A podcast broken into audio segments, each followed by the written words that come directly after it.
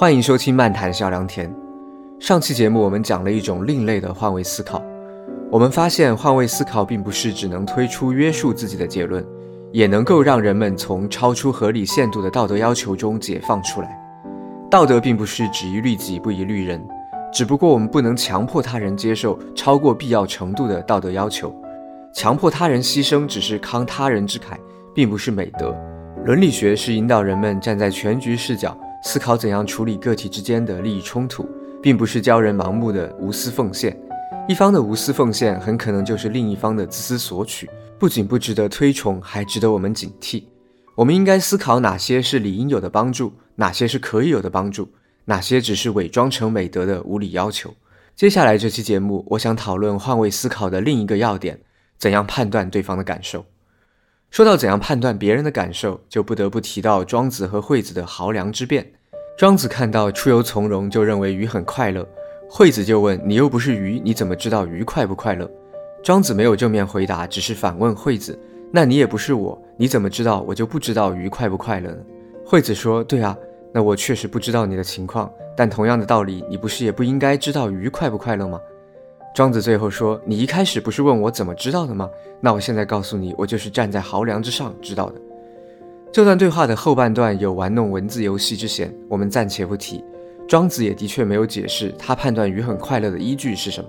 但是庄子这种感慨非常普遍，我记得小时候就听过，有人路过早自习的教室就感慨：“学生们大声朗读，真是快乐啊！”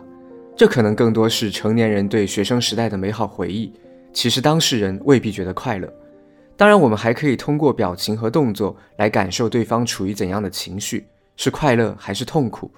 虽然这种感受不能保证每次都对，但除了之前提到的 Asperger's 会有明显的识别障碍之外，大多数人还是具备从表情、动作、语言大致判断他人感受的能力。如果是身边的人，还可以通过后续的交流进一步确认；如果是判断视频里的人的感受，或者判断某个动物的感受，可能就没有后续确认的机会。即使做了错误的判断，也很难发现。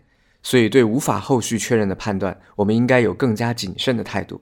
我们除了会通过动作、表情、语言判断一个已经出现的感受之外，很多时候还需要想象，如果发生某种情况，对方会有怎样的感受，是快乐还是痛苦，大概是怎样的程度。这时，动作、语言、表情还没有出现，很可能就需要设想自己处于那样的情况会快乐还是痛苦，来推断别人的感受。而我们即使是设想自己未来的感受，也常常不准确。比如说，出门之前以为这次露营很没有意思。结果意外的很开心，比如说本来以为亲戚家的孩子要来很开心，来了才发现当时没有考虑到很多麻烦的事情，自己的感受就已经不容易在事前准确判断，预判别人的感受，还要加上两个人之间有没有什么重要的差别会导致感受的不同，难度就更上一层。我们在道德教育中用来举例的换位思考，往往是最简单的一种，只要把自己带入他人经历的外部环境，就能做出正确的判断。比如说，你不希望被别人打，那你就不要打别人；如果你不希望别人偷你的东西，那你就不要偷别人的东西。如果你和朋友看演出的时候没有买到连号的票，希望别人为你换座，那么其他观众需要换座的时候，你也应该乐意帮忙。略微增加一点难度，就需要假设自己拥有他人的身体条件。如果你是一个身体健康的人，登山的时候看到旁边有一个腿脚不方便的人，你需要带入对方的身体条件。假设自己腿脚也不方便，会不会想要旁边的人扶一把？会不会希望别人问自己要不要帮忙？这是一个很多人都容易达成的换位思考，但也有不少人会忽略。我们可能都见过有人自己身体好，就理所当然地认为所有人都不应该依赖他人，都应该靠自己的毅力克服困难，认为自强不息才是应有的品格。但他可能没有考虑过，不同的人自强不息的难度并不相同。性别上的换位思考也很不容易。如果没有关注性别议题，男性很难设身处地地理解女性遭遇的问题。晚上一个人走路的时候，一个人坐电梯的时候，女性到底有多警惕、多害怕？男性其实很难切身体会。即使像我这样关注性别议题的男性，也只能抽象的了解，很难保证实际生活中每次都能照顾到对方的感受。当然，反过来也是同样，也会有一些场景，女性很难理解男性。比如说，为什么很多男性宁愿自己默默承受，都不愿意示弱求助？在身体条件之外，每个人的经济状况也不一样。这也会影响我们换位思考。不同经济条件的同学朋友聚在一起，换位思考往往也不容易。比如说聚餐的时候，没有考虑到有些经济拮据的同学难以平摊开销，有些消费习惯可能无意之间就会让别人难堪。又比如平时买几十块钱玩具的人，不小心弄丢了别人几百块的玩具，这位更有钱的朋友到底该不该介意这几百块钱？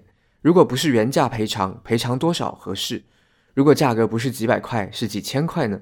穷人可能觉得有钱人不应该为难自己，那点钱对他们来说都是小事。但一个有钱人会觉得什么样的金额是小事？对一个经济条件不同的人来说，其实很难判断。能力和精力上的不同也是难以跨越的鸿沟。一个人如果没有某项能力，就很难和拥有能力的人换位思考。比如说，我想找朋友帮忙完成一个有些困难的电子表格汇总。如果我自己的水平不够，就很难换位思考，请别人帮忙到底要付出多大的工作量。如果我自以为是，就很容易误判对方的付出。又比如说，我想买一台新电脑，但对电脑配置不了解。我知道老张对这方面很了解，就想请他帮忙。没想到老张拒绝了我。于是我会想，如果我很了解电脑配置，一定愿意帮这点小忙。老张真是不够意思。过了很久，我偶然在网上看到别人写的抱怨文章。讲自己帮亲戚朋友组装电脑，不知不觉就变成一个免费的售后服务员，理所当然的被亲戚朋友呼来叫去，电脑坏了还要抱怨。本来以为你挺厉害的，怎么给我选了这么一台不好用的电脑？是不是还拿了奸商的回扣？然后才有些理解，老张大概也是害怕类似的事情才拒绝我的。人们不同的性格和偏好也会影响换位思考，比如有些人就喜欢聚会的时候自己一个人不说话。而你如果带入自己的偏好，因为自己不喜欢聚会的时候被别人晾在一旁，所以就去找这个人聊天。也许对方并不希望你这样做。有些人生病了就喜欢一个人待着，另一些人就希望有人陪伴。有些人喜欢早上聊天，有些人早上没有精神不喜欢聊天。虽然这些都是日常生活中的小事，做对做错好像也无关紧要，但这些小事也实实在在会影响人们的心情，处理不好就容易惹人讨厌。还有一些人群中相对少见的特殊情形，即使对方明确表达出来，可能也有很多人难以理解。比如，你跟一个特别喜欢猫的人说自己特别怕猫，他可能会觉得猫这么可爱，你一定是对猫有什么误解。来来来，你把这只猫抱着，接触多了就不害怕了。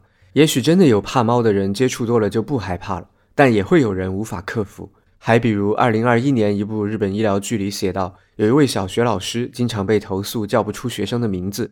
尽管老师解释说自己不擅长记住别人的脸，还是被学校指责找借口不负责任。后来才偶然被医生发现，诊断为脑部肿瘤造成的人脸识别障碍。像这样罕见的特殊疾病，就很难获得别人的换位思考。既然有这么多容易忽略和难以想象的问题，那我们应该怎样判断别人的感受呢？我觉得答案其实很简单，就是听感受者本人怎么说。当然，感受者本人可能因为种种原因未必真诚地表达自己的实际感受，但是总的来说，和其他所有方法相比，感受者本人的表达仍然是最可靠的。我们要有开放的心态，习惯倾听他人的表达，否则换位思考就容易变成以己夺人。我并不是说一定要在每次判断的时候都询问对方，这种倾听的习惯应该贯穿我们生活的时时刻刻。比如刚刚讲的请人帮忙选电脑的例子。偶然在网上看到别人写的抱怨文章，其实也是感受者本人的表达，是一个和那位熟悉电脑配置的同事处境更相近的人的表达。他可以作为中介，帮助我们理解这位同事的感受。其他情形也是类似，我们都有可能在现实生活中，在互联网上，在文学影视作品里，了解到不同情境下、不同偏好的人们会遭遇怎样的体验。现实生活中可能很难遇到的人脸识别障碍、文字识别障碍。经过影视作品的介绍，就可以让我们从完全不会想到有这样的特殊情况，到有一些大致的了解。当然，我们的倾听和理解不只是局限在这些特殊情形。当我们开始虚心了解那些和自己生活环境不太一样的人，可能在我们日常生活的方方面面都会多一些理解和包容，少一些自以为是。现在我们回过头来分析“己所不欲，勿施于人”。如果让我揣测孔子说这句话的意图，我会觉得他想说的是。做事情不要只顾自己，要像关心自身感受那样关心他人。但如果完全按照字面理解，孔子说的是：如果自己不希望经历某种体验，那就不要让别人经历这样的体验。虽然原文说的是不欲，不育的对象可能是物品，也可能是经历和体验。但如果理解成物品，就会出现：如果一件衣服我自己不想要了，就不应该送给别人这样荒谬的推论。所以我就把不想要的物品这种解释排除在外了。到这里，我想理清一个逻辑关系：大家认为自己不希望经历某种体验，是不要让别人经历这种体验的直接理由呢？还是自己不希望经历某种体验，大概率可以推出别人也不希望经历这样的体验？然后因为别人不希望经历这样的体验，所以我们不要让他经历这样的体验。我再换个方式梳理一遍，两种解释得出的结论都是不要让别人经历这样的体验。第一种解释是从自己不希望经历直接得出不要让别人经历的结论，第二种解释是不要让别人经历的直接理由是别人不希望经历，而别人不希望经历是通过自己不希望经历推测出来的。我认为相比之下，后面这个有中间环节的逻辑更说得通一些。那么问题来了，在这样一种逻辑中，前后两步都是存疑的。自己不希望经历某种体验，能大概率推出别人也不希望经历这样的体验吗？恐怕未必。更站不住脚的推理是，因为别人不希望经历这样的体验，所以我们不要让他经历这样的体验。别人的愿望并不应该成为我们行动的唯一理由。因此，己所不欲，勿施于人的整体思路就有很大的问题。我们不能因为这句话出自《论语》，就认为它是完美无缺的金科玉律，并且孔子自己也说过，讲道德不是当老好人。所谓相怨得之贼也。上期节目提到，圣经里有和“己所不欲，勿施于人”类似的黄金律。Harry Gensler 就说，西方学界普遍轻视黄金律，很多人认为那是幼儿园教的，一面对复杂现实就会捉襟见肘的格言。于是 Gensler 就写了一本书来支持黄金律。他认为黄金律的核心逻辑是：你不能一边这样对待别人，一边又不愿意自己在相同处境下被同等对待。但是我们很难界定相同处境具体是什么。换位思考的很多困难仍然存在，例如 Gensler 说，服务员不能因为自己讨厌西兰花就不给客人西兰花，不能完全站在小孩的角度认同小孩就喜欢到处探索，所以就放任小孩去摸电源，不能因为换位思考就答应给别人借钱、从竞争中退出之类的要求。Gensler 列出了四条运用黄金律的常见错误：预设每个人有相同的喜好，预设我们不能违背他人的愿望。预设我们应该放弃自己的利益，预设第三方的利益不用考虑。他认为我们不应该对黄金律有错误的期待，既不能认为它是一个用来判断一切对错的简单法则，也不能认为它复杂到只有专业人士才能真正理解。我认为无论是黄金律还是己所不欲，勿施于人，字面上都没有排除 Gensler 所说的常见错误。我们应该坦率地承认，这就是古代道德教育不严谨、不细致的地方，而不必为古人打圆场。格言简明扼要，但未必思虑周全。即使你认为孔子、耶稣很聪明，想到了很多特殊情况，也很难保证把这句话奉为圭臬的人们会灵活聪明地运用它。至于 Gensler 所说的四条错误，其实正好对应我之前总结的两部有问题的逻辑。正因为从自己的感受不一定能推断别人的感受，所以 Gensler 补救说不能预设每个人的喜好相同。正因为别人的愿望不是我们行动的唯一理由。所以 Gensler 不就说，黄金律不是不能违背他人的愿望，不是必须放弃自己的利益，也不是不考虑第三方的利益。但打了这四个补丁之后，这句简洁明了、直击灵魂的格言就失去了原本的吸引力，原本简单的判断就变得复杂起来。我们有没有更好、更有条理的表达方式呢？我认为“己所不欲，勿施于人”表达的正确意思其实很简单，就是关心他人的痛苦。所有感受者共同的不欲，其实就是痛苦，就是负面感受；而关心，则是说我们要把和这件事相关的所有个体的感受考虑在内，然后从全局出发，考虑怎样公平的处理，并不是一定要避免这个痛苦，没有勿施于人的要求。比如说，你遇到一个特别努力的推销员，如果完全站在推销员的角度，就应该买下对方推销的商品；但反过来，如果推销员站在对方的角度，也应该知道别人不喜欢被反复劝说，于是选择放弃。这时候就可以从全局视角来下判断：作为被推销的人，如果我自己不需要这件产品，我应不应该为了帮助推销员而买下它？为推销员提升业绩是他应该得到的帮助吗？恐怕不是。当然，你也可以帮助推销员，但这只是他可以得到的帮助，而不是理应得到的帮助。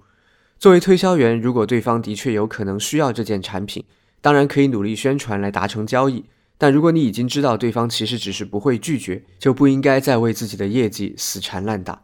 回顾一下这期节目，我们从子非鱼的濠梁之辩开始，说到尽管有可能出错，但总的来说，人们可以通过表情动作来判断别人的快乐和痛苦。